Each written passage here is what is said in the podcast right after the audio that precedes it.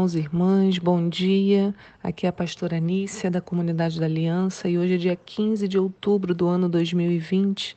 E o nosso devocional de hoje traz três textos: Gênesis 5, Jeremias 45 e João 18, de 1 até 18. A pergunta que move né, a nossa discussão hoje é: qual foi o impacto que o Mestre Jesus causou nesta terra? Essa pergunta vem porque hoje é dia dos professores, um dia muito especial, especial para o meu coração e especial para nós, porque convivemos com o maior mestre que esse mundo já teve, o nosso Senhor Jesus Cristo. O texto do devocional de hoje, em João 18, 1, nos mostra como esse Jesus que assumiu diversas funções, né? Ele era senhor, ele era rei, mas ele foi servo e ele foi mestre. E como ele nos ensinava pelo exemplo. Diz assim que Tendo Jesus partilhado essas palavras, saiu acompanhado por seus discípulos e atravessou o vale do Quidron. Do outro lado ali havia um olival, onde entrou com eles. E Jesus o e Judas o traidor também conhecia aquele lugar, pois frequentemente Jesus se reunia ali com seus discípulos. Então, tendo Judas guiado um destacamento de soldados romanos e alguns guardas enviados pelos chefes dos sacerdotes e fariseus, chegou a esse lugar com lanternas, tochas e armas. Entretanto, tendo Jesus pleno conhecimento de tudo que viria sobre ele, saiu ao encontro deles e lhes perguntou: A quem procurais? E responderam-lhe: A Jesus de Nazaré. Ao que, lhes, ao que lhes respondeu Jesus: Eu sou Jesus. E Judas, aquele que o traiu, estava com eles. Assim que Jesus lhes disse: Eu sou Jesus, eles recuaram atônitos e caíram no chão. Então Jesus lhes perguntou de novo: A quem procurais? E eles disseram: A Jesus de Nazaré. Jesus lhes exclamou: Eu vos disse que eu sou Jesus. Por isso, se é a mim que buscais, deixai este homem seguir em seus caminhos. Isso aconteceu para que se cumprissem as palavras que ele dissera: Não perdi nenhum dos que me deste. Nesse momento, Simão Pedro, que portava uma espada, puxou-a da bainha e feriu o servo do sumo sacerdote, decepando-lhe a orelha direita. E o nome daquele homem era Malco. Então Jesus ordenou a Pedro: Embanha tua espada, acaso não haverei de beber o cálice que o meu pai me deu? Então, mesmo diante da sua prisão e diante de tudo aquilo que estava na frente, na frente dele, Jesus sabia de tudo que aconteceria. A preocupação dele foi em deixar um exemplo para os seus discípulos. Estava em não perder nenhum deles. Ensinou a Pedro que a vontade do Pai era mais importante do que tudo e assumiu publicamente seu papel nesse mundo, declarando três vezes: Eu sou Jesus. Essa é a beleza do nosso Mestre. Para aprendermos um pouco mais sobre essa função de Jesus como Mestre, eu gostaria de ler para vocês um trecho do livro Mestre dos Mestres, do Augusto Cury, que foi publicado em 2001. Nesse livro, na verdade é uma série de livros, o, o autor tenta compreender ou investigar melhor a inteligência de Jesus. E eu vou ler parte do capítulo 1, que diz características intrigantes da personalidade de Cristo. E com isso eu queria que hoje nós, nessa manhã, celebrássemos o nosso grande professor. Né? Essa meditação seja em que que homem foi esse? Que ensinamentos ele nos deixou? E o, o trecho que eu quero ler começa dizendo assim: Cristo tinha plena consciência do que fazia, tinha metas e prioridades bem estabelecidas, como a gente vê lá em Lucas 18, 31. Então, algumas coisas eu estou complementando do livro, né? É, e aí no texto escrito você pode ver as referências que estão associadas a isso que está escrito. Ele era seguro e determinado, e ao mesmo tempo flexível, extremamente atencioso e educado. Tinha grande paciência para educar, mas não era um mestre passivo, e sim provocador. Ele despertava a sede de conhecimento nos seus íntimos, como em João 1,37. Informava pouco, porém educava muito. Era econômico no falar. dizendo muito com poucas palavras. Era ousadíssimo em expressar seus pensamentos, embora vivesse numa época em que imperava o autoritarismo. Sua coragem para expressar os pensamentos trazia-lhe frequentes perseguições e sofrimentos. Todavia, quando queria falar, ainda que suas palavras lhe trouxessem grandes transtornos, ele não se intimidava. Mesclava a singeleza com a eloquência, a humildade com a coragem intelectual, a amabilidade com a perspicácia. Cristo nasceu num país cuja identidade e sobrevivência estavam profundamente ameaçadas pelo autoritarismo e pela vaidade do Império Romano. O ambiente sociopolítico era angustiante, sobreviver era uma tarefa difícil. A fome e a miséria eram um cotidiano das pessoas. O direito personalíssimo ligado à liberdade de expressar o pensamento era profundamente restringido pela cúpula judaica e amaldiçoado pelo Império Romano. A comunicação e o acesso às informações eram restritos. Os judeus esperavam um grande líder, o Cristo ou ungido, alguém capaz de reinar sobre eles, de resgatar-lhes a identidade, de libertá-los do jugo do Império Romano.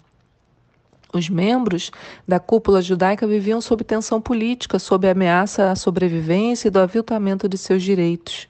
Porém, devido à rigidez intelectual deles, não investigaram e, portanto, não reconheceram o Cristo humilde, tolerante, dócil e inteligente, que não tinha prazer no status social, nem queria o poder político. Esperavam alguém que o libertasse do julgo romano, mas veio alguém que queria libertar o homem das suas misérias psíquicas. Esperavam alguém que fizesse uma revolução exterior, mas veio alguém que propôs uma revolução interior. Esperava um poderoso político, mas veio alguém que nasceu numa manjedoura, cresceu numa cidade desprezível, Nazaré, e se tornou um carpinteiro, vivendo no anonimato até os 30 anos. Cristo não frequentou os bancos de uma escola, nem cresceu aos pés dos intelectuais da época, dos escribas e fariseus, mas frequentou a escola da existência, a escola da vida. Nessa escola, conheceu profundamente o pensamento, as limitações e as crises da existência humana. No anonimato, passou pelas angústias, dores físicas, opressões sociais, dificuldades de sobrevivência, frio, fome, rejeição social.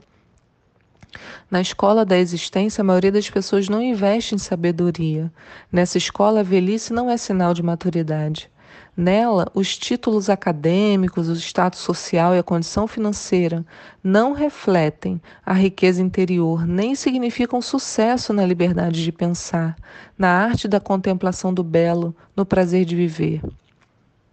A escola da existência é tão complexa que nela se pode ler uma infinidade de livros de autoajuda e continuar ainda assim a ser inseguro e ter dificuldade de lidar com as contrariedades. Nela, o maior sucesso não está fora do homem, mas em conquistar terreno dentro de si mesmo. A maior jornada não é exterior, mas caminhar nas trajetórias do próprio ser. Nessa escola, os melhores alunos não são aqueles que se gabam dos seus sucessos, mas os que reconhecem seus conflitos e limitações. Todos passam por determinadas angústias e ansiedades, pois algumas das mazelas da vida são imprevisíveis e inevitáveis. Na escola da existência, se aprende que a experiência se adquire não só dos acertos e das conquistas, mas muitas vezes das derrotas, das perdas e do caos emocional e social. Foi nessa escola tão sinuosa que Cristo se tornou o mestre dos mestres. Ele foi mestre numa escola em que muitos intelectuais, cientistas, psiquiatras e psicólogos são apenas aprendizes. A melhor maneira de conhecer a inteligência de uma pessoa é observá-la não nos ambientes isentos de estímulos estressantes, mas nos territórios em que eles estão presentes. Quem é que usa continuamente as angústias existenciais, as ansiedades, os estresses sociais, os desafios profissionais para enriquecer a arte de pensar e amadurecer a personalidade? Viver com dignidade e maturidade a vida que pulsa no palco de nossas existências é uma arte que todos temos dificuldade de aprender.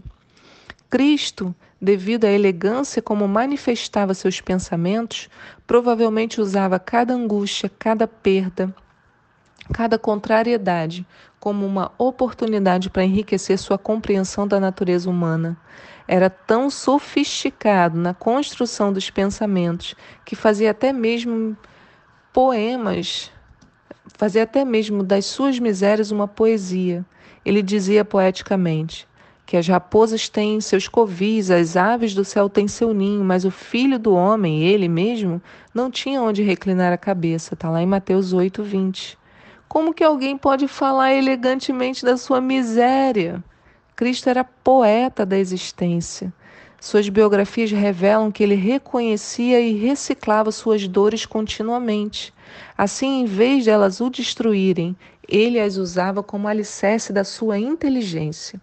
O carpinteiro de Nazaré viveu no anonimato a maior parte da sua existência, porém, quando se manifestou, revolucionou o pensamento e viver humanos. Seu projeto era insidioso. Ele expressava que, o prime que primeiro o interior, ou seja, o mundo dos pensamentos e das emoções, deviam ser transformados. Caso contrário, a mudança exterior não teria estabilidade, não passaria de mera maquiagem social.